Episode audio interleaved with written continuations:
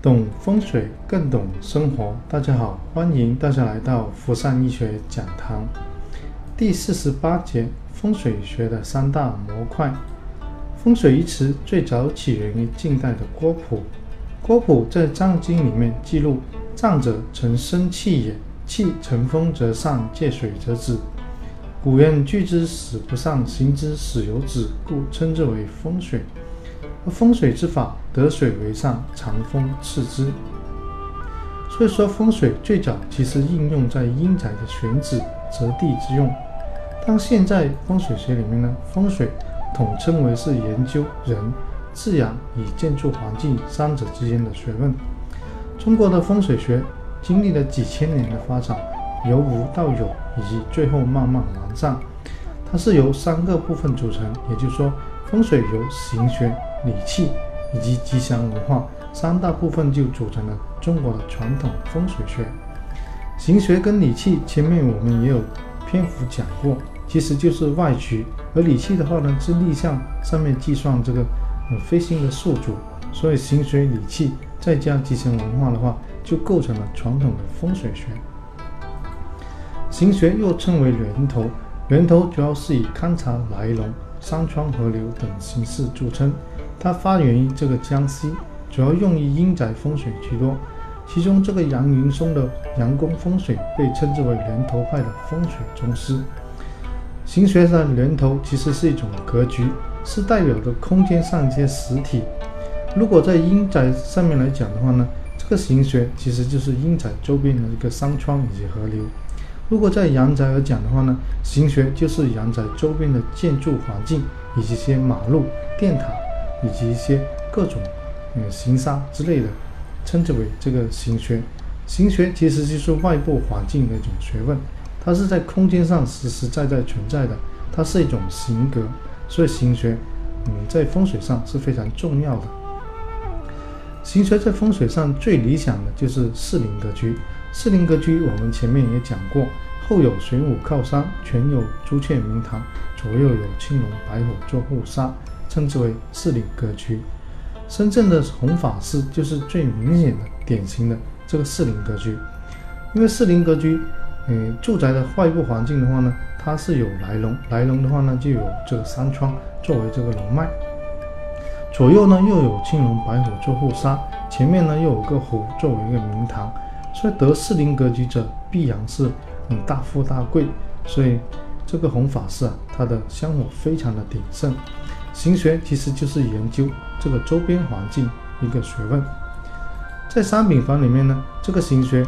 可以看至周边的一个住宅以及建设，甚至些马路。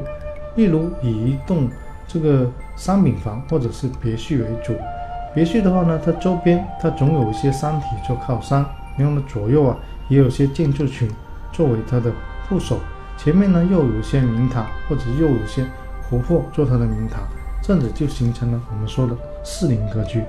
所以选别墅的时候呢，尽量考虑这个四邻格局为首选。理气发源于这个福建，它是以这个九星数理、星象八卦推演住宅吉凶，以定风水的兴衰。理气它是一种气场，是摸不着、看不见的，但是在风水上，它是计算这个空间里面的时间变化的一种公式。因为我们地球本身自己它有公转也有自转，这公转自转再加上这个宇宙间会产生一些吸力以及磁场的话呢，就会在不同的时间段。以及不同的空间，它磁场都有强弱大小之分，所以这个理气其实就是推算这个空间里面这个时间磁场强弱大小一些关系之间的一种公式。在悬空风水里面，理气其实是学风水的一道坎，因为它是看不着摸不见，但是又实实在在存在的，所以理气是非常难学的。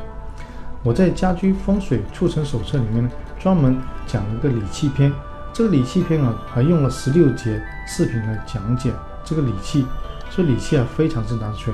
如果悬空风水没有办法掌握这个理气的话呢，是没有办法掌握这套悬空风水的学术的。嗯，我们打个比喻，形学呢就好比这个硬件，硬件例如我们的路由器、手机，而理气呢就好比一些软件，像我们的 WiFi、无线电，甚至手机信号。这风水就是通过形学跟理气啊相结合才会产生作用的。好比你的手机，它是看得着、摸得见的，是实实在在的。但是这个 WiFi 甚至这个无线电信号，它是没有办法摸得见、看看不见的。但是它又实实在在存在的，所以这个空间跟时间相结合的话呢，就产生了我们的风水，也产生了我们的阴阳。第三部分就是我们的吉祥文化。这个吉祥文化其实在古代是没有的，它是后来在风水学慢慢发展越来越完善之后呢，才会产生的吉祥文化。风水上把这些吉祥物啊统称为吉祥文化，像我们说的一些貔貅跟这些麒麟，这些都是吉祥文化。吉祥文化的种类非常的繁多，它主要是用来化解我们这个行杀之用。这化杀之用呢，主要应用在遮挡化斗避这五个。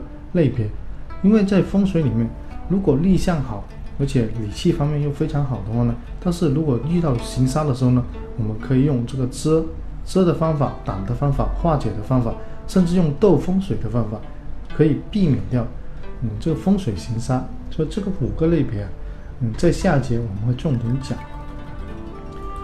嗯，每个民族它其实都有这个图腾，而中国中华民族图腾，其实就是龙，因为我们是龙的传人，所以龙在华夏文明里面，它是民族的图腾，它代表了吉祥，也代表着如意，所以风水学上面经常会用到这个龙。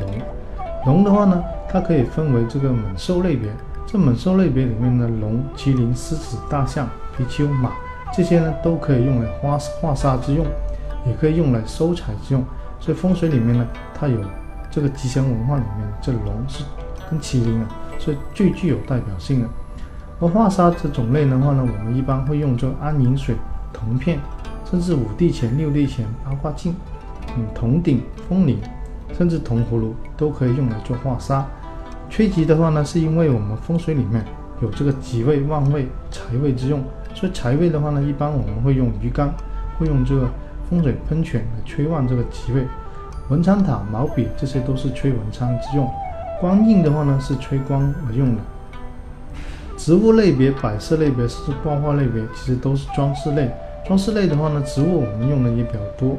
因为吉祥文化里面啊，我们其实用到的都是这些吉祥物。吉祥物里面的文竹、富贵竹都可以催文昌。发财树的话呢，有时可以用来挡这个遮挡这个气场。摆件类就是这红色的中国结，甚至地毯，甚至红色的灯笼啊，都有催旺的作用。嗯，也有些，呃，商品房甚至一些办公室啊，会挂一些山水画，甚至是八骏图、八马图，还有八仙图等等。而这些呢，我们都统称为它是这个吉祥文化。在风水里面呢，它是用来化煞以及催吉之用的。其实真正选址选得好，布局布得好的住宅。商品房甚至办公室，它是不需要用到这些吉祥物的，而用到这些吉祥物其实被迫无奈，因为呢，我们住宅证明我们住宅其实选址方面并不并不是很理想。如果外局立向又非常好的住宅，风水上本身就是吉祥之地，而吉祥物呢，只是作为一个辅助的功能来作为一个化解而用。所以这些我们重要啊，要掌握这个形学，中国的。呃，传统风水学由形学、理气以及吉祥文化三大部分组成。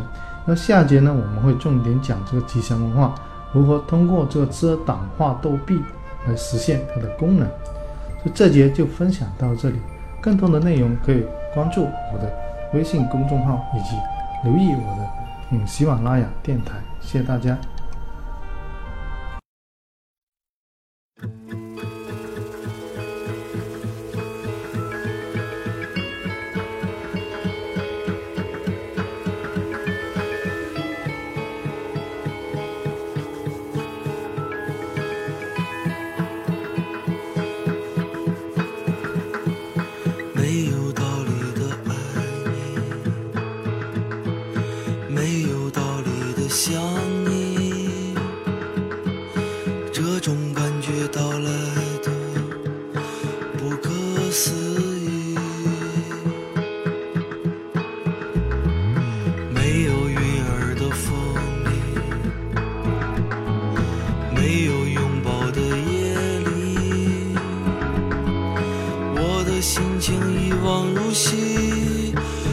有